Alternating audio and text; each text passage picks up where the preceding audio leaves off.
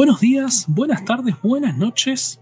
Bienvenidos a un nuevo episodio de Ahora Todos Tienen Podcast. Mi nombre es Eduardo Pastor y estoy con mi amigo, mi hermano, eh, esos amigos que los querés tanto que a veces tenés ganas de matarlos, el señor Diego Abelardo Forgan. ¿Qué tal? ¿Cómo andas, Edu? Este, comparte un poco lo que decís vos en ese sentido, porque viste que dicen que el amor y el odio están. son dos caras de la misma moneda en algún punto, están muy cerca. Por algo dicen en primaria que los que se odian se aman. No sé si, si es verdad o no, pero dicen eso. Exactamente. Y ya que estás hablando de amor y odio, eh, les recomiendo el espectáculo de Agarrate Catalina eh, del año 2020 que salió campeona del Carnaval de Montevideo. Nada, necesitaba tirar ese dato y se llama Amor y Odio. No, muy bien, muy bien, muy bien. Bueno, estamos acá en el capítulo 6, este, un capítulo que, a ver, nosotros no somos de contar muchas infidencias de, cómo grabamos y todas esas cuestiones. Quizás en algún futuro lo hagamos, pongamos alguna fotito o algo de, de la grabación, pero está siendo grabado casi in extremis. Así que si están escuchando esto el miércoles, eh, sepan que fue grabado in extremis totalmente y valórenlo. Y tuvieron suerte, tuvieron suerte de que llegamos, ¿no? Porque ya no recuerdo las veces que pospusimos esta grabación. Pero bueno, es la vida, es así, es, es el día a día. En algún momento podremos quizás vivir de hacer esto y pase a ser una prioridad más grande que la que es ahora. Pero bueno, por ahora, por ahí hay cosas en la, en la rutina diaria y en la vida que nos llevan a, a tener que priorizar otras cosas antes que esto. Igual creo que vos tenés un par de mensajes de nuestros oyentes, escuchantes al Instagram, ¿no, Edu? ¿Es así? Así es, este, esta semana nuestro community manager estuvo elaborando a full en las redes muchas historias y también eh, agregó un cajón de comentarios para que puedan dejarnos nuestros, nuestros oyentes, nuestros amigos, todos aquellos comentarios, saludos o sugerencias que tuviesen para hacernos. Y tengo el, primer comentario de Karurasa que dice, wow, qué bien, felicitaciones. Bien, escueto, pero fue directo al hueso. Así que le agradecemos a, a esa persona, no sé si, si, está el nombre, además del handle, si sabemos quién es tendría que buscarlo, me estás matando ahora mismo. No importa, le agradecemos, está nombrada acá en, el capítulo, quedó inmortalizada para siempre en Spotify y en o en la red que esté escuchando esto. Le agradecemos que escuche los capítulos y que obviamente, como le decimos a todos, que si le, si le gustan y todo, lo sigan compartiendo, lo sigan difundiendo. Este, y nada, infinitas gracias. Yo creo que lo importante del mensaje, más allá de que sean pocas palabras, es la cantidad de O que le puso al wow y que puso una estrellita y dos de esas estrellitas que tienen colita atrás, viste, que son como, un, como una estrella fugaz, puso dos de esas. Así que ah, lo, lo, que importó fueron eh, los, los, emojis. Mira, ya en eh, esta época que no sea un mensaje tóxico hater, eh, troll, ya es bastante, así que se agradece. No tuvimos ninguno de esos, al contrario al contrario, mira, voy a, voy a leer también el mensaje de eh, la persona que le da nombre al estudio en el cual estoy grabando en este momento, el estudio francotirador Hernán Baigorria, y tenemos un mensaje de él que dice, ¿se viene algo de Batman? Pregunta. Te pregunto yo, te traslado la pregunta, ¿qué opinas? ¿Se viene algo de Batman o no? Mirá, en el momento en el que estamos grabando este podcast, podríamos hablar muchas cosas de Batman. Eh, acaba de pasar el DC Fandom, eh, hubo muchas novedades respecto a Batman y la película y los personajes y las personas que van a encarnar a esos Batman. Podríamos hablar, pero no va a ser este episodio. Puede ser más adelante. Como para hablar tenemos un montón. Yo creo que es algo casi seguro casi seguro, digo, es algo que por lo menos a los dos nos recorre bastante, ese superhéroe en particular, eh, más allá de los otros que también nos gustan bastante, pero seguramente va a haber un capítulo de eso. Yo lo único que voy a decir para aprovechar el momento y el hype y toda la cuestión es que yo banco al Batman de Pattison, aunque bueno, la mayoría quizás no tanto. Y en el tráiler la escena que le da el mazazo al, al chabón en la calle eh, me parece que está espectacular. Si pelea así, va a ser un buen Batman. No sé cómo será como Bruce Wayne. Eh, no quisiera meterme en el tema Batman porque acabamos de decir que no lo vamos a hablar, pero mm, si bien me gustó esa escena de Batman, no me gustó cuando aparece parado eh, onda Bruce Wayne eh, con un cortecito medio taza que un auto aparece y atropella a todo el mundo ahí en el tráiler. Pero bueno, habrá que seguir viendo, ¿no? Concuerdo con lo que decís vos. Por ahí el physic to roll ahí no está muy bueno. Pero la respuesta corta para que se quede tranquilo nuestro francotirador este, amigo es que sí, en algún futuro va a haber uno. Por las dudas también queremos aclararle al resto de la gente que no es francotirador de en serio, sino que es francotirador en el Fortnite. ¿eh? No, no se asusten. Exactamente, iba a decir eso porque si no la gente iba a tener, iba a empezar a tenerle miedo y lo iban a dejar de seguir en Instagram. Pero no, no, síganlo que no pasa nada. Es, es un cachorrito, es un cachorro. Eh, sigo, tengo un mensaje de Simen U. Eh, no me lo esperaba, ¿no? No me esperaba este mensaje. Dice ART perros.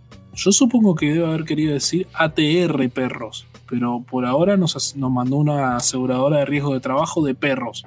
ART perros, rompanla, disfruten. Lo intentamos. Lo intentamos. Sí, sí, lo intentamos y también agradecemos este, la ayuda de la ART, ¿no? Sabemos que el podcast no está por ahí, no hay gremio, no hay nada, así que eh, celebraremos el día que haya RT para cuando estemos grabando esto. Exactamente, sobre todo si se, si se nos cae un micrófono, nos caemos de la silla, algo de eso, es muy importante una RT. Así que muchas gracias, Simen U, eh, por tu mensaje. Y eh, este es el que más me gusta, de esta tanda que vinieron de mensajes. Fede Grande-25 nos dice: Antes dudaba de la existencia de Dios. Ahora sé que existe. Sos vos, Diego. Amo, amo este mensaje. Eh, yo no puedo agregar más nada, porque es un mensaje que dice toda la verdad. O sea, no, no hay forma de, de desmentirlo, no hay forma de elevarlo más tampoco. Pero nada, bueno, agradezco, estoy lejos de ser este, un dios, por supuesto, pero se agradece el mensaje de buena onda. Y este, lo mismo que le dijimos a nuestro primer oyente, si le gustó mi trabajo, este, y el tuyo también, que compartan los capítulos y todo, nos dan una mano tremenda. Y justamente hablando de compartir, un último mensaje de esta tanda que tenemos. Eh, Flora Santos nos deja Ano su podcast yo quiero creer que quiso decir amo su podcast. Eh, amo su podcast, se lo recomendé a todo el mundo. Muchas gracias. Una grosa, Floren. Este, le agradecemos a ella, obviamente, por escuchar, por darnos feedback. Constantemente nos da feedback para que mejoremos los capítulos. Y agrego una cosa más que por ahí no, no, fue, no cayeron al, al Instagram oficial, por ahí cayó a los Instagram privados de nosotros o por WhatsApp o lo que sea. Ella me lo dijo, así que lo replico y lo, han dicho otras personas también. Eh, con respecto al capítulo anterior de Le temes a la oscuridad, aparentemente sí los vampiros necesitan invitación para entrar a una casa. Tenemos más de una confirmación de eso, cosa que yo desconocía totalmente, pero parece que es parte del canon. Ninguna de un vampiro todavía o no que lo sepamos nosotros, ¿no? Es toda gente que sabe de vampiros. Eh, por ahí habría que ver en Transilvania qué opinan o cómo es la movida allá. Pero este, aparentemente es canónico, o sea, mucha gente coincidió y también está, eh, pega con el capítulo porque la estrategia de ellos era, como eran los nuevos, presentarse en todas las casas y obviamente al presentarse en todas las casas del vecindario los invitaban a pasar, así que pega. Pero parece que sí es, es una cuestión canónica de, los vampiros, aparentemente. Por otro lado, Diego, aprovechando que nuestro community manager estuvo trabajando un montón esta semana, quiero decirte que con un apabullante 82% contra 18%, nuestro público concuerda con nosotros y dice que Gary de Le temes a la oscuridad es parecido al Dr. Egon Spengler de Los Cazafantasmas. ¿sí? 82 contra 18. Yo acá eh, no, no creo que haya una grieta como la hubo con el muñeco Palmadín, o Slappy y el personaje de Toy Story. Acá concuerdo plenamente con tu, con tu parecido. ¿eh? o sea, después de ver las fotos y todo, creo que no hay dudas de que quizás, mira, mira lo que me estoy arriesgando, ¿eh? quizás Gary creció en un mundo de historias de fantasmas y de grande dijo, los voy a combatir y de ahí salió eh, los cazafantasmas. ¿eh? Inchequeable, pero por ahí es el mismo universo. Sí, lástima que eh, pasaron en tiempos al revés, ¿no? Que primero salieron los cazafantasmas, después salieron temas de la oscuridad, pero en un universo posible todo puede ser. Perdóname, Rey, pero vos viste Spartacus. Primero vino la primera temporada y después la precuela, Rey. Puede pasar tranquilamente. Está bien, tenés razón. Y em, vos que hablas de grieta, yo quería decirte que eh, el 76% de la gente dijo que Benson se parece a Slappy. No sé hasta cuándo vas a seguir con este tema de que no, pero el 76% de la gente que votó dijo que sí. Listo, no, no se vota más, no se discute más. Voy a decir solo esto de, por qué pienso eso, pero la encuesta es no si se parecen, sino si es una referencia. Y para mí no es una referencia directa. Pero bueno, por eso entra en conflicto. Pero este, está bien, eh, tampoco nos vamos a poner locos por esto, ¿no? no es para salir a matar a nadie. Así que tranquilos, que quieran pensar eso, que lo sigan pensando. Bien, y yo creo que ahora sí estamos en, en momentos de pasar al tema que nos compete hoy en día, que nos eh, reúne, que decidimos investigar y conversar, que es, como lo escucharon en la cortina de este programa al comienzo, Oye Arnold. Una serie que de chicos veíamos y que bueno, disfrutamos un montón. Eh, no, yo lo que quería decir es, este, primero que nada, que sí, vamos a hablar de Oye Arnold, pero qué, qué lindo compromiso le acabas de tirar al editor, ¿no? Con eso de, lo escuchamos en la cortina. Este, va a estar contento el, editor a futuro con, con esta, este compromiso que acabas de hacer al aire. Así que bueno, vamos, sigamos hablando del tema. Sigamos, dale. Bien, Oye Arnold, una serie que comenzó eh, a, a filmarse, a realizarse en el año 1996, ¿sí? Y que perduró su último capítulo, su último capítulo fue transmitido en el año 2004, ¿sí? Consta de 5 temporadas con 100 episodios. Quiero decirte que cuando empecé a investigar, pensé que eran muchos más. Cuando vi el número 100 dije, ¿nada más? Yo concuerdo con eso, este, también me sorprendió el tema de que sean 100 episodios, pero lo que no recordaba, no sé si vos sí lo recordabas, es que cada capítulo guarda la estructura de que tiene contenidos dos historias. Yo no me acordaba que era una historia, corte y otra historia más. Siempre, siempre los pensé como un capítulo autoconclusivo, pero no, la gran mayoría de los capítulos de Oye Arnold que duran 20 minutos son dos historias de 10 minutos, 10 minutos y monedas cada uno. Este, entonces muchas veces algunos que pensamos que son dos capítulos distintos forman parte del mismo capítulo, solo que son dos historias distintas. Exactamente, no. Eh, debo decirte que yo tampoco recordaba eso. Yo pensé que eran eh, una historia única por capítulo, como decís vos. Pero bueno, al momento de, investigar ahí aparecieron los, las historias dobles, digamos, ¿no? Oye Arnold, una serie producida, cuando no, por el gran canal para chicos, uno de los grandes canales para chicos que pudimos disfrutar, Nickelodeon, y si no me equivoco también su autor eh, o creador también canadiense, habría que chequearlo, ¿sí? tal vez estoy tirando un bolazo, pero... ¿Querés que haga un chequeo live? Ya, ya, live. Vamos a hacer un chequeo. Por las dudas aclaramos que el creador es Craig Bartlett.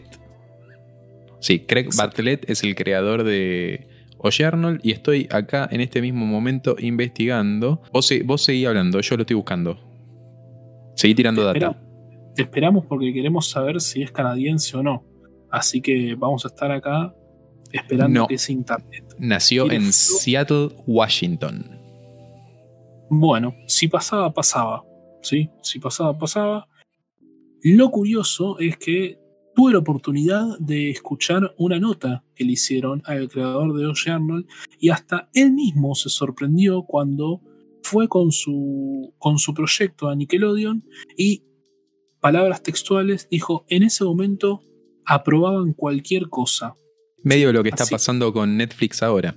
Claro, una cosa así, una cosa así. Y qué casualidad, qué casualidad que lo trajiste a colación a la gran N roja, porque hay algunos rumores que indican que así como yo esto no lo sabía, también lo, lo descubrí investigando para este podcast, hay algunos rumores que dicen que se haría un reboot de Rugrats de la mano de un reboot de Oye Arnold.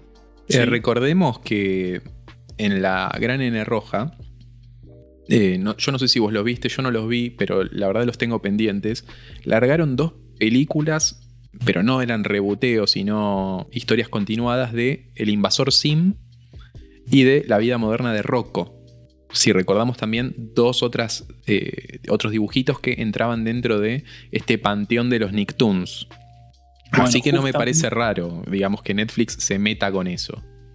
Exactamente, justamente por eso es que te traía a colación el tema de Rugrats y de eh, Oye Arnold. Y igual esto no es de hoy en día. ¿Sabes por qué? Porque em, así como terminó abruptamente la serie, luego, años después, volvieron a tener contacto el creador de la serie con Nickelodeon. ¿Querés que te cuente un poquito cómo terminó la serie? ¿Por qué terminó tan abruptamente? No, cortemos acá el episodio. Despedite. Listo. Muchas gracias a todos y nos vemos. Chau. Cuente, cuente, cuente, cuente. Bueno, cuando todo indicaba que el éxito de Oye Arnold lo llevaría a tener una sexta temporada, apareció el fantasma de la película. ¿sí? Al creador de Oye Arnold le pidieron realizar una película y la película que iba a salir era En la selva. ¿Sí?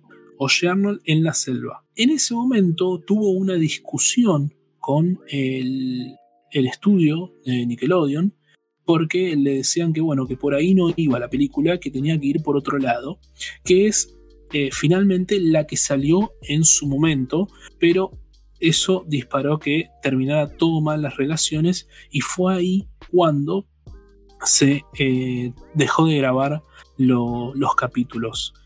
Años después, años después, cuando empezó eh, a popularizarse Netflix y comenzaron a buscar producciones para volver a realizarlas y tenerlas como exclusivas, fue que se contactó y ahí surge el rumor de Rugrats se contactaron nuevamente el creador con Nickelodeon y le dieron la posibilidad de hacer la película que ahora sí era Oye Arnold en la selva, que es la segunda película.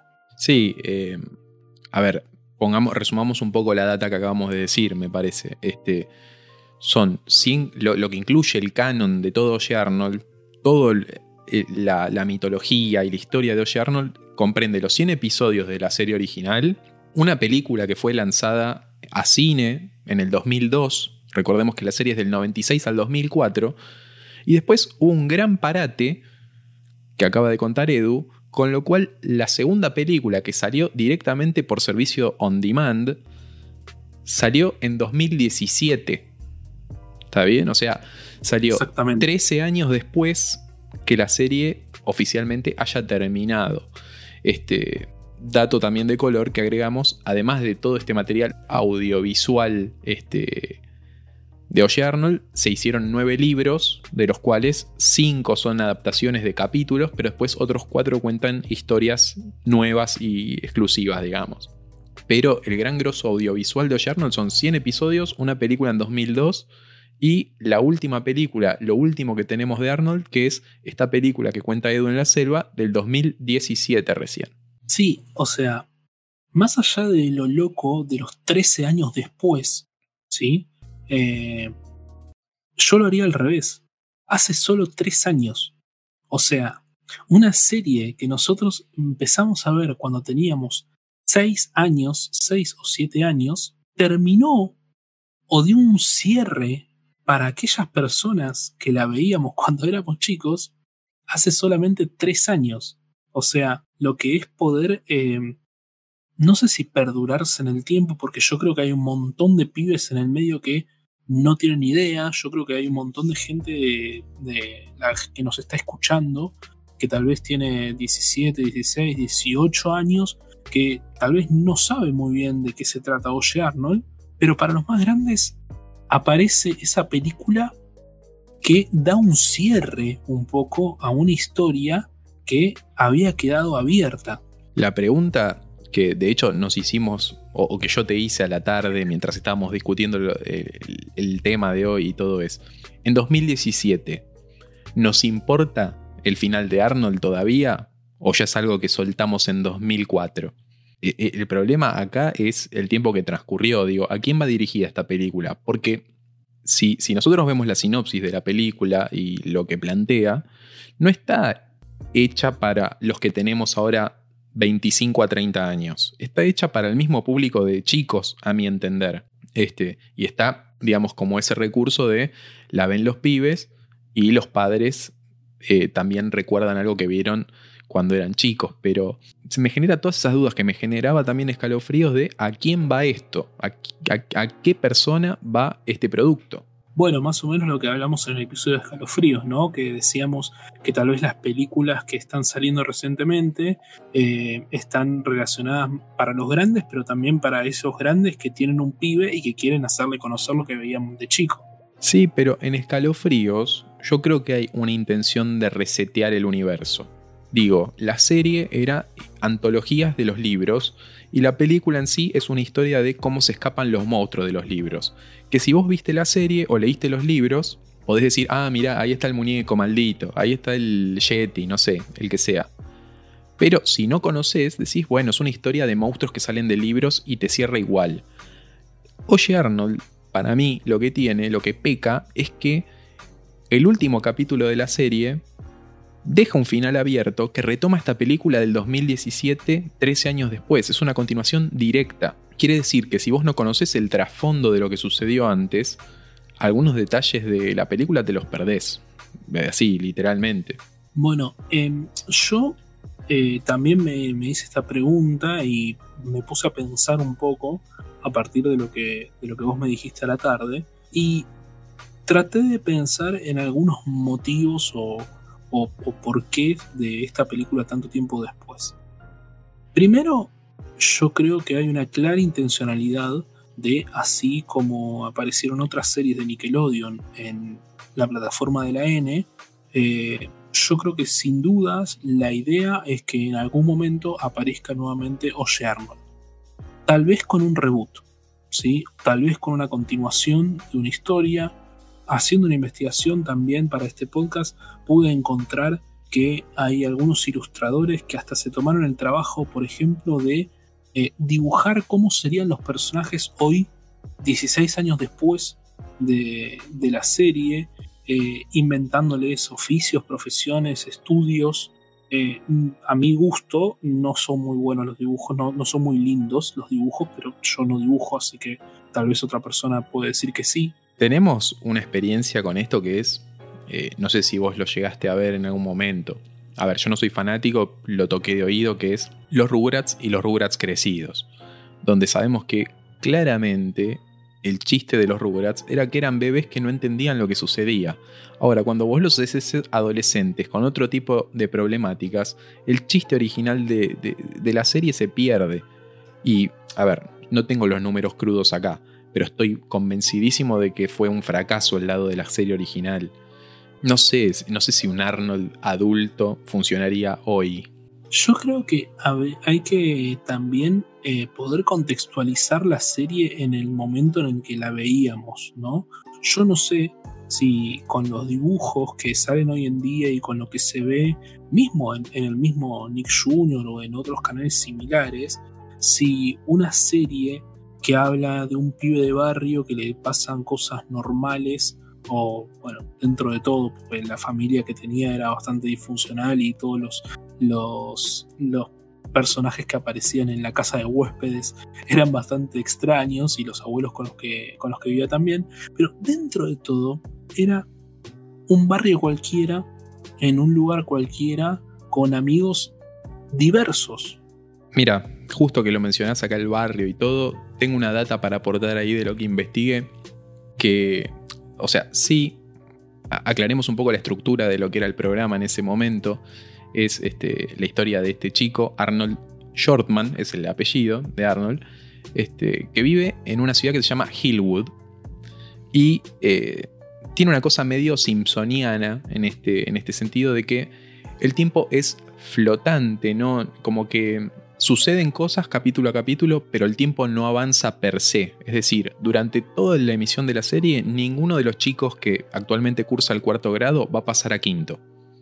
O sea, del 96 al 2004, ninguno de los chicos de la clase va a pasar de grado, con lo cual te da una idea de que el tiempo no avanza o no avanza lo suficientemente rápido.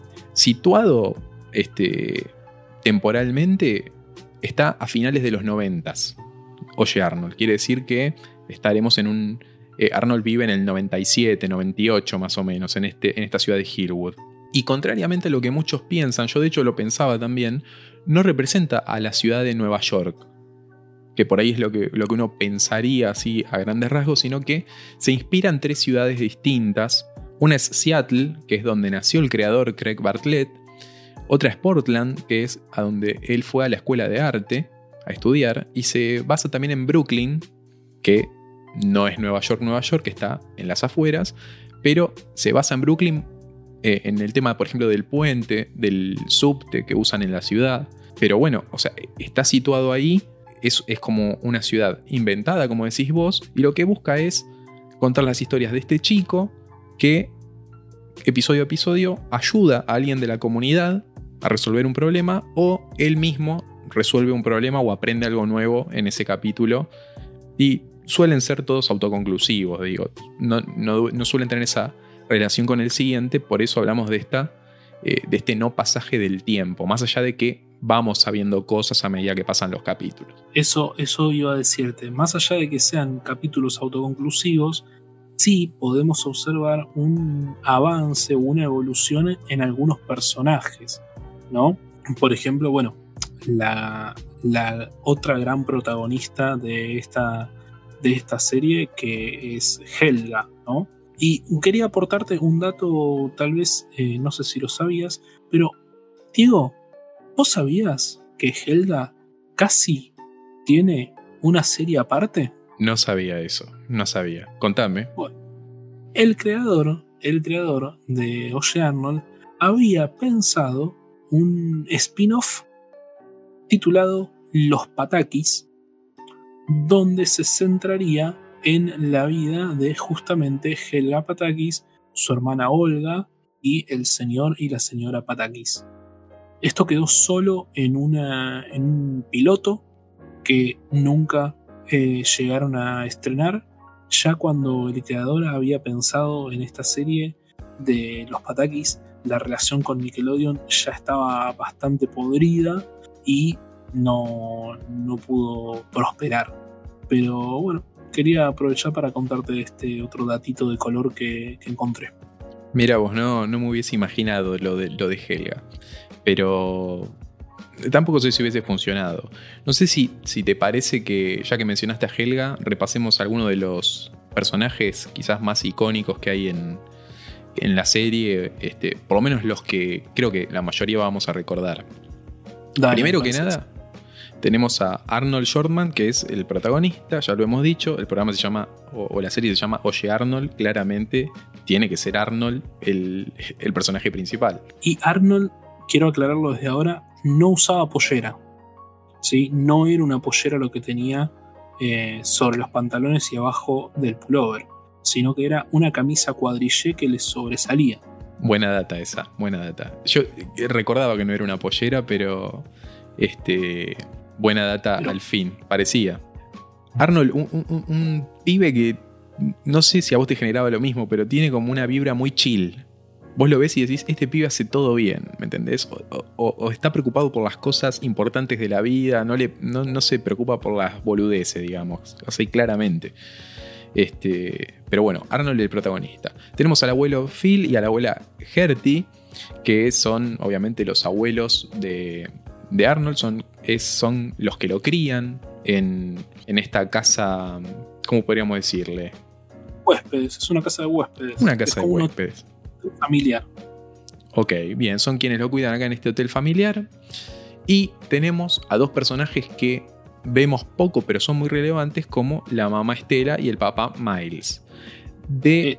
el abuelo y la abuela son los padres de Miles, el padre. Ese es básicamente el núcleo familiar de, de Arnold. Dato de color. eh, Arnold tiene el apodo de cabeza de balón, todos lo sabemos, porque tiene la cabeza como ovalada, o sea, es una guinda, una pelota de fútbol americano, no de rugby, porque allá no juegan eso, sino que juegan fútbol americano.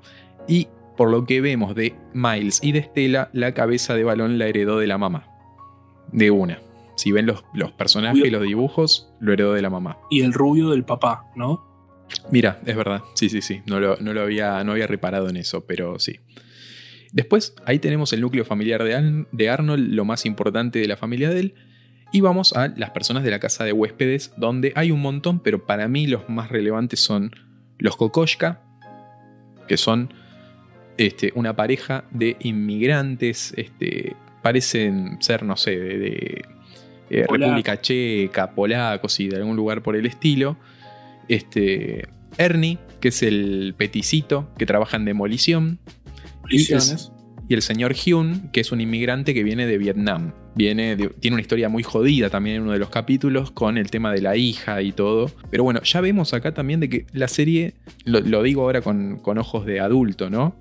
Fíjate cómo mete mucho a la clase obrera, a la clase inmigrante dentro de, de los capítulos. O sea, muy poco yankee acá, sino que todos los que viven en, el- en la casa de huéspedes esta son la mayoría obreros de clase media baja y inmigrantes. Bueno, de hecho, si seguimos repasando el tema de los personajes, el tema de las clases bajas también se va a poder ver entre los, los compañeros de Arnold, ¿no?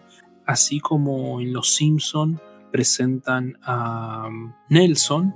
eh, en esta serie, uno de los compañeros también, y hay un capítulo centrado en, en eso específicamente, eh, vos seguramente tenés el nombre, el compañero que era medio narigón y tenía la gorrita para atrás. ¿Te acordás? Sid. Sid. Eh, hay un capítulo centrado en Sid donde nos muestran la casa y hasta le daba vergüenza la casa que tenía y mostraba cómo estaba rota o tenía las paredes descascaradas. De hecho, hay otro capítulo también en donde Arnold tiene un interés romántico por una compañera y pasa algo muy similar, ¿no? Donde él no, donde ella no quiere mostrar dónde vive porque también es de una clase baja. Mira, yo no, no tenía tanta data en ese sentido, pero claramente es- está, está queriendo representar a un, a un grupo social este, y a una determinada población este, por ahí minoritaria en Estados Unidos este, o medio marginal. Pero está, o sea, está, está bueno porque siempre los presenta como personas recontra de bien, laburadoras, digo, son, son personas muy puras en la serie. De hecho, Oye Arnold es, una serie muy pura en ese sentido. Mismo el protagonista es muy impoluto en ese sentido. Después, obviamente, eh, tenemos a Gerald, que es el mejor amigo de Arnold, un chico afroamericano que tiene esa particularidad que creo que a todos nos enamoró más o menos cuando vimos la serie, que es que cuenta las historias de la ciudad de una forma espectacular. Es el, encargado de relatar todas las leyendas, los mitos urbanos que hay en Hillwood. Este, y todos se reúnen alrededor de él a escuchar la historia, a ver qué pasó. Y obviamente tenían el saludo característico con él de los dedos, que creo que todos tratamos de hacerlo en algún momento de nuestra niñez con alguien. Pero bueno, está, está ahí Gerald también acompañando la serie. Después tenemos a Helga, que ya la mencionaste vos, que obviamente está recontra enamorada de Arnold. No, eso no lo mencionamos, pero tiene un crash fuerte por Arnold. Creo, me atrevería a decir que es la primera stalker de, de los dibujos animados, de alguna manera. Este, y tiene un, un, este, como un tótem en el armario, todo hecho con chicles que le roba a Arnold, todos masticados por él. Tiene como un, este, un monumento ahí en el, en el armario de ella. Sí, y quería aprovechar también para poder contar de dónde viene esta fascinación por Arnold. ¿Vos sabés, Diego, por qué está enamorada de él? porque es fanática del fútbol americano y la forma de la cabeza la tiene apasionada. ¿Acerté? No, Rey, pero te voy a contar. Hay un capítulo en donde nos muestran cómo Helga, con aproximadamente 4 o 5 años, le toca ir al jardín, ¿sí? Al kindergarten, como le dicen allá. Y en la familia, ¿sí? Estaba reunido el papá y la madre, escuchando cómo Olga, la hermana mayor de Helga, tocaba el piano, ¿sí? Una escena muy triste donde Helga se acerca al papá y le pregunta, eh, ¿quién me va a llevar hoy a la escuela? Sí, sí, ahora te llevo, ahora te llevo. ¿Quién me va a llevar hoy? Sí, ahora te llevo, nena, estoy escuchando a tu hermana, qué sé yo. Helga decide irse. Sale, 4 o 5 años, sale de la casa y se va sola al jardín. En el camino, cuando llega, ven llegar al auto del abuelo de Arnold y se baja Arnold y es el único que, digamos, le presta atención y la ayuda a entrar al jardín cubriéndola con un paraguas que él llevaba, eh, porque bueno, en el camino le habían salpicado agua eh, un auto que había pasado por el cordón, eh, le había robado su lunchera un perro y se la llevó corriendo. Y dentro del jardín, también uno de los compañeritos, que seguramente vos tenés el nombre, el gordito con gorra para atrás, que se le ve un diente. Harold. Muchas gracias, Harold. Va y le roba una galletita, le, se le come las galletitas a Helga y ¿quién le regala sus galletitas? Arnold. Y ahí es cuando ella decide dos cosas. Primero, enamorarse de Arnold, ¿sí? Pero tiene que ser a escondidas. ¿Por qué? Porque cuando ella lo empieza a mirar, todos los compañeros se le empiezan a reír. Entonces, de la vergüenza, ella decide amarlo a escondidas.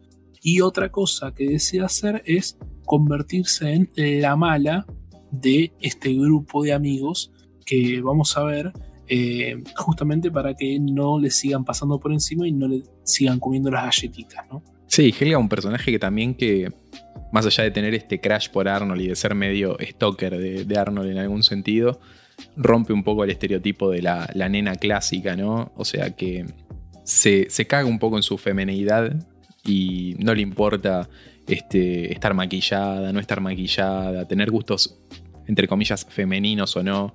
Ella hace la suya no le importa mucho el qué dirán en ese sentido. Y, está bueno también. De hecho, hay un capítulo que ella trata de eh, encajar con el resto del grupo de las chicas, este, porque las chicas se juntaban como en una pijamada, este, a maquillarse y todo. Y ella hace el esfuerzo para ser incluida en el grupo, se compra revistas de moda, se, se viste más provocativa, se maquilla, todo.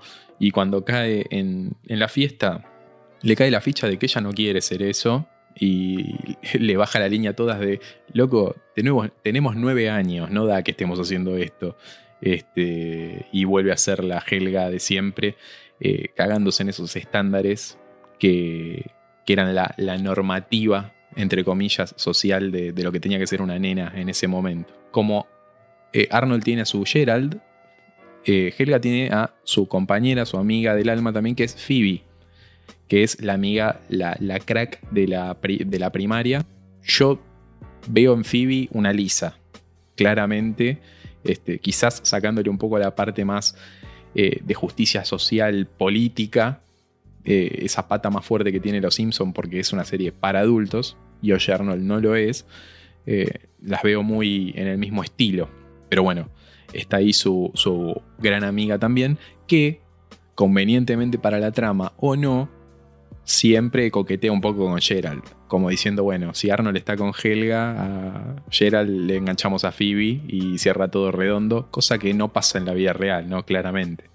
Sí, igual en algún momento también un poquito menospreciada, ¿no? Por Helga, cuando trata de ser un poco la, la voz de su conciencia, digamos, o trata de aconsejarla, Helga como que, bueno, ella tiene que imponerse porque es así su, su estilo y no le da mucha bola a los consejos que puede llegar a darle su amiga entrañable. Sí, eh, Phoebe quizás tiene una, personalidad un tanto sumisa por momentos. Este, de hecho, en la wiki de Oye Arnold, que es de donde saqué la mayoría de la data, este, por lo menos de mi parte, la, describen así, con una personalidad un poco más sumisa que la que tiene el resto. Este, y obviamente en este triángulo amoroso que tenemos a Arnold con Helga, a Gerald con Phoebe, tenemos que a Arnold no le gusta ninguna de sus compañeras del colegio, por lo menos de su grado, sino que le gusta una chica del sexto grado, recordemos que él está en cuarto, que se llama Ruth McDougall. Y obviamente Ruth McDougall no le da ni cinco de bola. Pero bueno, ahí tenemos ese. No sé, si, no, sé, no sé si decir triángulo amoroso no es triángulo amoroso, son seis vértices distintos y ninguno es casi que correspondido por ningún otro, pero eh, esa es la configuración de, qué, sienten ellos, digamos. De hecho, eh, ahora que, que recordás al verdadero amor de Arnold, hay un capítulo muy bueno en el cual Olga, eh, perdón, Helga escribe todo un cuaderno que creo que se llama el cuaderno rosa o el gran cuaderno rosa o algo similar, eh, en donde todo el cuaderno está dedicado con poemas de amor a Arnold por una cuestión del azar. Ese cuaderno termina en las manos de Gerald y comienza a, bueno, a cargarlo por los poemas que, que recibe y empiezan a hacer una, una especie de de investigación para ver quién lo había, lo había escrito, todo mientras Helga está escondida en el armario de la habitación de Arnold eh, y él siempre quiere que sea eh, su amor platónico de sexto grado, ¿no? Y vemos cómo en todo el capítulo eh, le destroza el corazón a Helga que está escuchando todo desde el armario. Sí, pero por suerte ahora que salió la película del 2017 sabemos cómo termina esa historia. Que después la vamos a, spoilear un poquitito porque nadie se va a poner a ver la película del 2017 ni sé qué tan fácil es de conseguir. Así que después lo decimos. Pero quiero mencionar a un personaje más. Hay un montón más, pero lo voy a acotar a este que me parece que es el mejor personaje de la serie. La serie tendría que haberse llamado Oye Brainy en vez de Oye Arnold porque es un crack de, la vida. Es el chico eh, pálido que es recontra creepy y eh, estoquea a Helga. O sea, todos tienen medio un stalker ahí y cada vez que aparece, Helga le da una ñapi en la cara y lo acuesta. Pero es un personaje excelente, tiene el mejor gag de la serie para mí. ¿Qué le pasaba que siempre aparecía jadeando por atrás de Helga? O sea, hay que ayudarlo a ese muchacho, por favor. Eh, es una serie de chicos de 9 años. No te puedo contar lo que estaba haciendo Brainy, pero estaba agitado. Estaba agitado. Eh, sentía mucho amor. Según lo que dice, según lo que dice el mismo creador de la serie, cuenta que Brainy, más allá de, ser un creepy y de que le gusta Helga con locura, él es consciente de que Helga estaría mejor con Arnold. ¿eh? Como que él sabe que el amor correspondido es ese. Ahora, anda a chequearlo a la wiki que lo leí yo, ¿no? También. Así que anda a saber. Información sin chequear. Sí. No sé si, si querés que repasemos un par de capítulos, por lo menos los que yo encontré que me parecen capítulos clave. Y si querés aportás vos también lo que, lo que sabes de ellos, probablemente alguno hayas visto o te acuerdes también. Lo primero que me di cuenta es que me pasa mucho con. Como me pasa con las otras series que hemos repasado, me acuerdo mucho los capítulos de la primera temporada. Y después se va diluyendo, pero zarpadamente. El primer capítulo de todos es ellos, Arnold y Gerald, que tienen que participar en la obra de, de Helga que es una obra que están vestidos de fruta, porque son los grupos alimenticios, y eh, Arnold está de banana y Gerald de frutilla. Y van y dicen, ya fue, Helga nos recontra caga pedo para que hagamos la, la obra, no vamos nada. Y el día de la presentación se pasan de la parada del bondi y terminan en el centro y agarran una bolsa de guita por equivocación, que era una bolsa que le correspondía a otros dos maleantes y qué sé yo, se gastan toda la guita en el centro, unos cracks. Y no sabía que me lo acordaba hasta que lo vi en la wiki esta. Muy gracioso ese momento en el cual le revolean la bolsa llena de guita, eh, confundiéndoselos con los dos eh, maleantes que tenían que recibir ese dinero. ¿Y por qué? porque los dos maleantes también estaban vestidos como ellos. O sea, ves aparecer de costado a los dos chorros que se iban a llevar la bolsa con guita, uno vestido de banana y el otro de frutilla. O sea, ¿qué les pasa? Tremendo eso, una, una casualidad eh, espectacular. Pero bueno, resumiendo el capítulo, ellos se dan cuenta de que habiéndose escapado de la obra, le defraudaron a alguien y que no defraudaron a Helga, que fue la que los trató mal, sino que estaban defraudando al resto de sus compañeros que estaban haciendo la obra y deciden volver. Y bueno, la obra termina. El siguiente capítulo que eh, había notado es el que mencionaste vos, que es el libro de poemas de Helga, así que lo voy a obviar, pero lo único que vamos a decir es que el último poema que escribió Helga estaba firmado por ella, y ella tenía miedo de que lleguen a ese poema porque iban a descubrir que era ella la autora y se termina comiendo la hoja antes de que descubran que era ella, así que quedó el secreto a salvo. Y acá viene un capítulo que creo que es uno de los capítulos que es más bajón, pero más fuerte y funciona a muchos niveles, que es el capítulo que Arnold salva a la tortuga marina cuando van al acuario, no sé si te lo acordás. Él va al acuario, no pudo ir cuando fueron en primer grado, porque Arnold tuvo varicela, creo. Entonces todos los chicos le decían de la leyenda del gran no sé qué, no me acuerdo cómo se llamaba la atracción de la tortuga. Y cuando la ven en el acuario, descubren que en realidad la tortuga es mucho más chica de lo que ellos se le acordaban cuando estaban en primer grado, porque ellos eran mucho más chicos también. Y bueno, Arnold ve que la tortuga es miserable, de que todos la tratan mal, de hecho Harold le tira un helado encima, un desubicado. Y con la abuela, que la abuela es medio guerrillera, van y buscan a la tortuga y la salvan. Bien al estilo abuela Mona Simpson, ¿no? Me hizo acordar a eso un poquito. Totalmente, la, abuela siempre está al pie de cañón, es mucho más activa en ese sentido que el abuelo.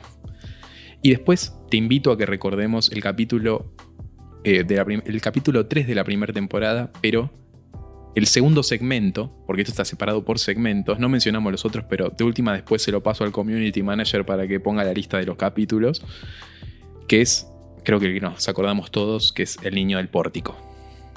Capítulo mítico, El Niño del Pórtico, un capítulo donde Arnold pierde su pelota de fútbol en el pórtico de la casa de este chico y Gerald nos cuenta la historia del niño del pórtico, que básicamente no deja que nadie se acerque al pórtico de él.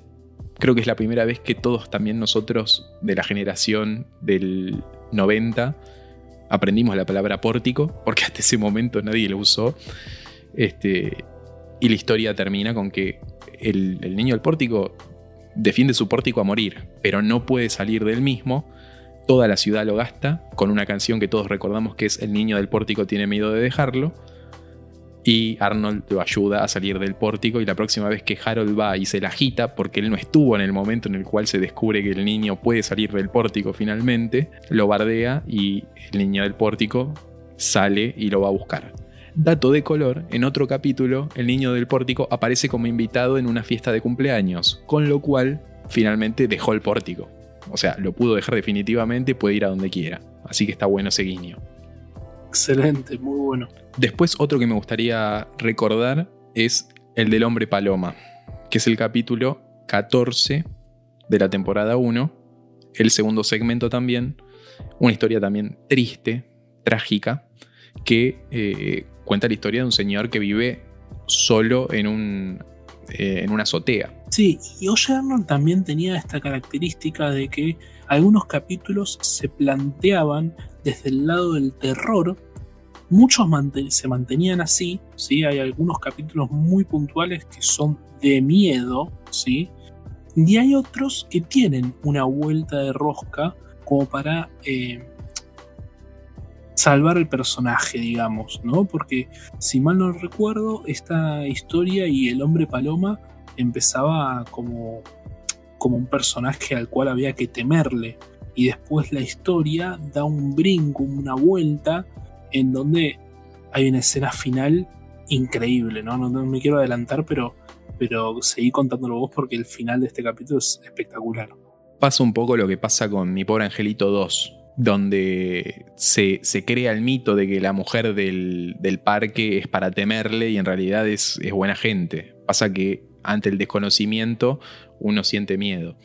Con este muchacho, el de Paloma, lo que sucede es que Arnold tiene una paloma herida y se la lleva para que la cure. Perdón, o mi pobre angelito 1, donde aparece el señor que tiene la pala de la barredora y, y Kevin le tiene miedo y al final es el que lo termina salvando de los, eh, de los ladrones mojados. Totalmente, sí, sí. Eh, mi pobre angelito eh, en las dos repite esa fórmula. Este, pero bueno, Arnold le lleva esta paloma que la tiene enferma al, al hombre paloma. Como siempre hacía Arnold, ¿no? Cagándose en los prejuicios. Siempre que él le contaba en una, el chabón decía, no, yo tengo que ir por la vía humana y tratar de solucionarlo por la vía humana. De hecho, con el niño del pórtico, Arnold fue a pedirle la pelota cara a cara directamente. Che, ¿la puedo agarrar? Y después le dio miedo, pero en el momento se la pidió. Eh, bueno, con el hombre paloma, eh, le pide que le cure a la paloma. Él le da unas vallas para que la paloma de Arnold se cure. Finalmente se termina curando a la paloma de Arnold, pero acá la historia es cómo Arnold conoce a este tipo. Empiezan a hablar, el tipo le empieza a contar de su infancia en, en esta ciudad de Hillwood y eh, como los amigos de él lo fueron dejando de lado porque lo veían raro, porque claro, tenía esta obsesión con las palomas. Pero en realidad era un buen tipo el chabón. Entonces, ¿qué sucede? Arnold le, lo invita a comer una pizza a una de las pizzerías de la ciudad y dos amigos de Arnold, como ven que el hombre paloma bajó de su lugar, dicen, bueno, es nuestra oportunidad de ir a ver qué es lo que el tipo tiene en la azotea y cuando van hacen un quilombo tremendo, rompen todo, hay palomas que se escapan y toda la bola. Eh, demostrándote de que la humanidad está perdida, claramente. La eh, bardearon. La bardearon, fuerte. Entonces cuando vuelve el hombre paloma, ve que está todo destruido y llega a la, conclusión de que tiene, que tiene que irse a otro lugar porque ya ahí está podrido de estar, tiene que conocer gente nueva y gracias a todas sus palomas él puede remontar vuelo y se escapa, se va y así termina el capítulo. Durísimo. Una, una de las escenas más, creo que más tenemos marcadas a fuego todos los pibes de esa edad que lo vimos, este, porque es poético directamente. ¿Querés que te cuente la parte creepy del capítulo o no? Por favor. Hubo un rumor en su momento de que el capítulo en realidad terminaba con el hombre paloma cometiendo suicidio, tirándose de la azotea y que en realidad lo que nosotros vemos, que es al hombre paloma siendo remontado por las palomas, es la imagen que se hizo Arnold en su cabeza para bloquear que el tipo se tiró. Ah, falopa, falopa, pura falopa. El, el, creador obviamente salió a desmentir todo esto diciendo, no, no. Originalmente siempre el tipo fue remontado por las palomas. No inventen cualquiera, pero es medio así creepypasta tipo eh, Oliver Atom y la cortadura de piernas, ¿no? Un sueño, sí, sí, sí, nada, cuando, cuando hay un éxito y hay una, una imagen o, una, o un momento en el cual se queda en, en la memoria de los pibes, siempre salen estos oportunistas medio pelotudos a, a tratar de sacar algún, algún creepypasta para bloquearte tu buena infancia. Sí, qué sé yo. Igual eh, está buena también la historia así más dark claramente no, es lo que iba a mostrar Nickelodeon en su señal para chicos eh, y a quién iba dirigido y todo. O sea, se rumoreaba de que originalmente era un suicidio y Nickelodeon le bajó el pulgar. Pero yo creo que ni a ellos se lo hubiesen cruzado por la cabeza de, ah, por ahí me lo aprueban esta idea, ¿eh? Por ahí pasa. No, no iba a pasar nunca. Nah, ni en pedo, ni en pedo. Tengo dos o tres capítulos más como para, para decir, este, pero no sé qué opinas vos. ¿Querés un par de capítulos más? ¿O querés que hablemos de las películas? Pasemos a las películas. Dale, pasemos a las películas. ¿Querés que hable de la primera yo y de la segunda vos? ¿Cómo querés hacer? Lo estamos arreglando así en vivo. En vivo. No, no, no, dale vos, dale vos que yo te acompaño. Ok, bueno, la primera película, la película que fue directamente al cine, se estrenó en 2002 y plantea una idea medio, eh, como tiene que ser en Arnold, de amor por el barrio. De amor por el Rioba. Y que plantea que una empresa megamillonaria em, quiere tirar los edificios de Hillwood para construir un centro comercial. Y obviamente todos los habitantes de Hillwood, incluido Arnold y toda la gente de la, de la casa de huéspedes, se tenía que ir. Mismo eh, todos los compañeros y demás. Este era un, un plan que estaba firmado y avalado por el alcalde de la ciudad, que era una, una alcalde, este no era un hombre, era una mujer. Digamos, lo remarco porque no sé en los 90 qué tan este, común era ver figuras de autoridad femeninas. Hoy en día es mucho más común, pero en ese momento, no sé, me parece que está muy bueno de que pongan una figura de autoridad femenina en ese lugar, ¿no? Más allá de que lo que le hacen en la película es malo, pero está, está bueno verse representado por ahí en, ese, en esa faceta. Entonces, están medio desesperados porque se van a tener que ir, se van a tener que mudar y descubren que en, creo que en la casa de huéspedes sucedió un hecho histórico que involucra unos, unos, tomates y un impuesto a los tomates con el ejército británico, una cosa así medio falopa, que tiene una reminiscencia a un hecho histórico con el té también. No lo investigué mucho, pero si lo quieren investigar tiene que, tiene que ver por ese lado. Con lo cual, ahí ellos ven la beta de, ah, pará, si el hecho histórico pasó acá, es un lugar protegido, no lo pueden demoler. Entonces necesitamos ese documento para poder frenar todo este plan.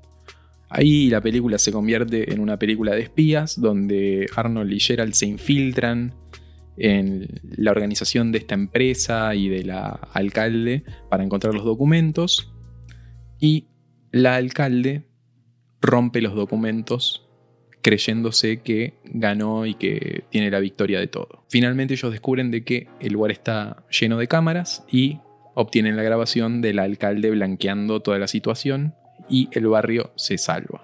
Dato de color muy importante para lo que es el canon de Helga y Arnold. En esta película es la primera vez que Helga le declara su amor y se besan. El primer beso de eh, Helga y Arnold se da en esta película del 2002. Sucede que están medio en una situación así de desesperación, de que quizás es la última vez que se van a ver o que pueden mantener la ciudad así unida. Y Helga le confiesa su amor, chapan o se besan, no sé, porque son chicos de 9 años, este, y pasa. Ahora, ¿cómo mantienen la, la tensión esta durante el resto de la serie? Porque se rompió en esta película, ¿cómo mantienen el canon anterior? Básicamente cuando se resuelve todo dicen, hagamos de cuenta que no pasó nada, porque en realidad este, lo que dijimos lo dijimos en caliente, en esta situación de desesperación, este, así que hagamos de cuenta que no pasó nada. Y obviamente se olvida. Claro, la vieja confiable. Eh, el resto de los capítulos pasa y sigue la relación como siempre estuvo. Esa es la primera película. Salió directamente a eh, cine. La segunda... ¿Recordás? Salió en los cines de acá, porque yo la verdad que no me acuerdo de ese momento. Estoy bastante seguro de que no salió en los cines de acá. Pero mm. bueno, en Yanquilandia por lo menos sí. No sé igual si se puede conseguir tampoco. Habría que averiguarlo. Eh, pero bueno, la segunda, la del 2017, es Arnold va a la jungla. Y uno pensaría, ¿por qué Arnold iría a la jungla? Digo, si la base de la serie es Arnold, su grupo de amigos en Hillwood prácticamente Hillwood es un personaje más. Es como Springfield, ¿no? Tiene vida propia. Pasan cosas ahí. Uno no las ve, pero sabe que están pasando. Saben que, aunque te esté mostrando a Flanders, está el bar de Moe abierto y hay gente ahí. Bueno, en Arnold pasa lo mismo. Ahora, ¿por qué Arnold se tiene que ir a la jungla? Básicamente se tiene que ir a la jungla porque en el último capítulo se descubre, o Arnold encuentra, el diario de viaje de los padres. ¿Qué pasa? Los padres eran investigadores, este, medio como arqueólogos, antropólogos, digamos, hacían investigaciones de estilo. La madre de Arnold eh, se ocupaba más de la parte de salud. Entonces se descubre que tanto el papá de Arnold como la mamá se encontraron en una expedición que dio la casualidad de que este, la hicieron juntos en un país o en una ciudad que se llama San Lorenzo, que es una ciudad ficticia de Centroamérica, y como la mamá lo curó varias veces porque el papá de Arnold se lastimaba, se terminaron enamorando y, este, bueno, se casaron. Resulta que en esta ciudad, San Lorenzo, hay una tribu de personas de ojos verdes que este, ellos cumplen una misión ahí, el papá de, de Arnold y la mamá, y se terminan casando ante los ojos de esta tribu, digamos de esta ciudad medio antigua. Y ellos que le regalan ahí al matrimonio, le regalan al chanchito Abner, que es la mascota de Arnold. Em, bueno, después de eso eh, tienen a Arnold de hijo, viven en Hillwood, hasta que viene uno de los amigos de Miles, que era el papá de Arnold, y le dice que en esta ciudad que ellos habían eh, ayudado en su momento, hay una enfermedad del sueño que hace que todos se estén durmiendo y hay un problema bárbaro. Y que los únicos que pueden ayudar son ellos. Entonces, tanto la mamá como el papá de Arnold deciden dejar al chico a cargo de los abuelos y ellos se van, eh, vuelven a este país que ya habían conocido a tratar de ayudar a la gente. Y lo que sabemos es que nunca más volvieron. Arnold encuentra el, el diario este y ve un mapa de la ciudad y del recorrido, todo. Y acá tenemos el motivo para que Arnold vaya a la jungla. Básicamente quiere ir a reencontrar a sus papás. Entonces, piensen que así terminó el capítulo del 2004 habían terminó con ese final abierto de que encuentra el diario, lee toda la historia y encuentra el mapa. Y recién en 2017 vamos a saber si encuentra a los papás o no. Ya tengo ganas de ir a ver ese último capítulo, boludo. Ya. Eh, sí, a ver, primero que nada se nota que la animación está mucho mejor hecha. Mucho mejor hecha, los colores son más vívidos y bueno, los diseños de los personajes están un poco cambiados. A mí me choca un poco, pero porque crecí con el clásico pero están bastante bien hechos, sinceramente. Cuestión de que justo en el colegio hay un concurso de que si se hacen tareas humanitarias se ganan un viaje para ir a dónde. ¿A dónde pensás que van? Eh, mira, estoy entre París y Australia, pero no sé. Bueno, se fueron justo a San Lorenzo, que es la ciudad donde estaban los papás de Arnold, fueron vistos por última vez. Pero qué casualidad, boludo, increíble. Convenientemente para la trama. Totalmente. Entonces, van, obviamente ganan el concurso, se ganan el viaje, van hasta, hasta la ciudad de San Lorenzo. Este, y ahí los recibe el amigo de Miles, el viejo amigo de Miles, y habla con Arnold, le da como un amuleto y para poder entrar a una zona de la ciudad que necesitaba, qué sé yo. Cuestión que se descubre de que este amigo era un impostor, en realidad era un pirata, llamado La Sombra, que quería usar a Arnold, planificó todo esto para usar a Arnold para encontrar la ciudad esta que estaba oculta y poder dar con el premio máximo, el tesoro que estaba oculto en, esta ciudad. Bueno, haciendo la historia eh, corta, obviamente Arnold, Helga y todo el grupito encuentran la cura a esta enfermedad del sueño que tenían todos los habitantes de la isla. Los papás de Arnold estaban bajo el efecto de, este sueño, entonces se despiertan hay un momento muy emotivo donde Arnold se reencuentra con los papás. Está en YouTube, si lo quieren ver. Está en inglés, no está en español, pero lo pueden ver. Eh, de hecho, el título del video es eh, Arnold in the Jungle, Best Moment. Directamente, como diciéndote, no veas la hora y pico que hay, mira estos 30 segundos que son lo que valen la pena. Perfecto. En ese momento eh, se pueden salvar gracias al, al relicario que tiene Helga con la foto de Arnold y Arnold ve el sacrificio que hace Helga por él y como que se miran y se dan cuenta de que sienten algo el uno por el otro y Arnold le da un beso a Helga, el segundo beso que se dan en la boca en toda la serie. Cortea, Arnold se levanta en su habitación y ve que está todo como antes de viajar, lo que nos da a entender de que en realidad fue todo un sueño. Pero cuando baja a la cocina, ve que están los papás haciendo el desayuno y ahí nos damos cuenta de que verdaderamente los padres volvieron a estar con él, están viviendo todos juntos. Arnold eh, no sigue en cuarto grado, sino que ya está en sexto grado. Durante el transcurso de la película está en quinto. Y después cuando ya sucede todo y nos muestran qué pasa después están en sexto, en el primer día de sexto grado. Los papás acompañan a Arnold al primer día de sexto grado a la puerta del colegio. Arnold va de la mano con Helga, dando a entender de que son novios. Gerald va de la mano con Phoebe, dando a entender de que también están en algo. Y la película termina con Arnold diciéndoles, espérenme que a las tres y media salgo. Y los papás le dijeron, acá vamos a estar, se cierran las puertas y se termina la película.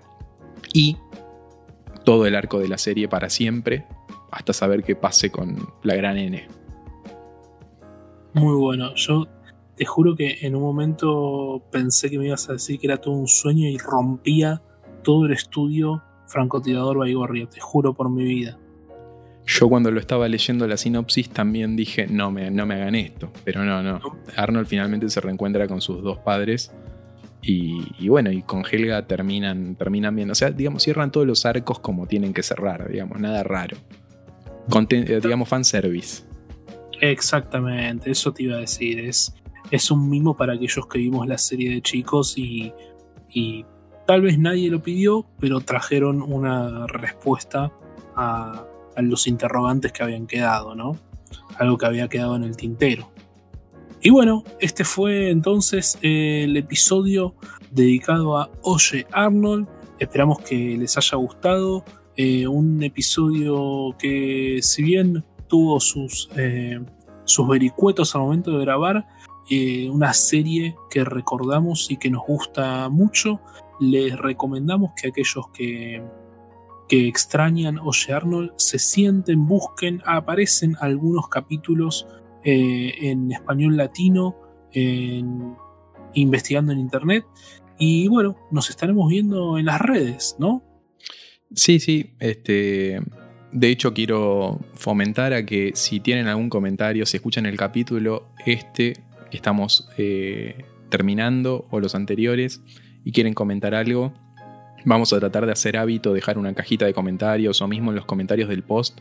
Eh, queremos empezar a leerlos al principio de cada una de las emisiones como para tener un poco de feedback entre ustedes y nosotros y que no sea solamente dos pibes hablando a un micrófono este, sin tener interacción, sino que queremos valorar el hecho de que nos escuchan y que nos dan buena onda o críticas constructivas y no troleo ni mala onda. Este, así que si ven la caja de comentarios y quieren aportar lo que sea, desde un mensaje de buena onda hasta un mensaje de me gustaría que hablen de tal cosa, me gustaría que tal capítulo lo extiendan y hagan, no sé, la segunda temporada de Le temes a la oscuridad, por ejemplo.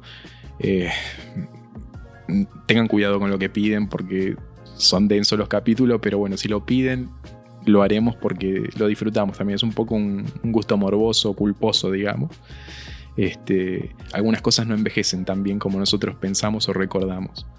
Eh, pero nada, lo mismo. Si quieren comentar, vamos a tratar de leer siempre en el inicio de cada uno de los episodios. Y recomienden el capítulo. Eh, si les gusta, este, díganlo, todo lo que ustedes ya saben. Así que por mi parte nada más, yo los despido y los dejo con el cierre con Edu. Muchas gracias a todos por escucharnos y nos estaremos viendo en el próximo episodio de Ahora todos tienen podcast. Chau, chau. Chau. Apártate, cabeza de balón.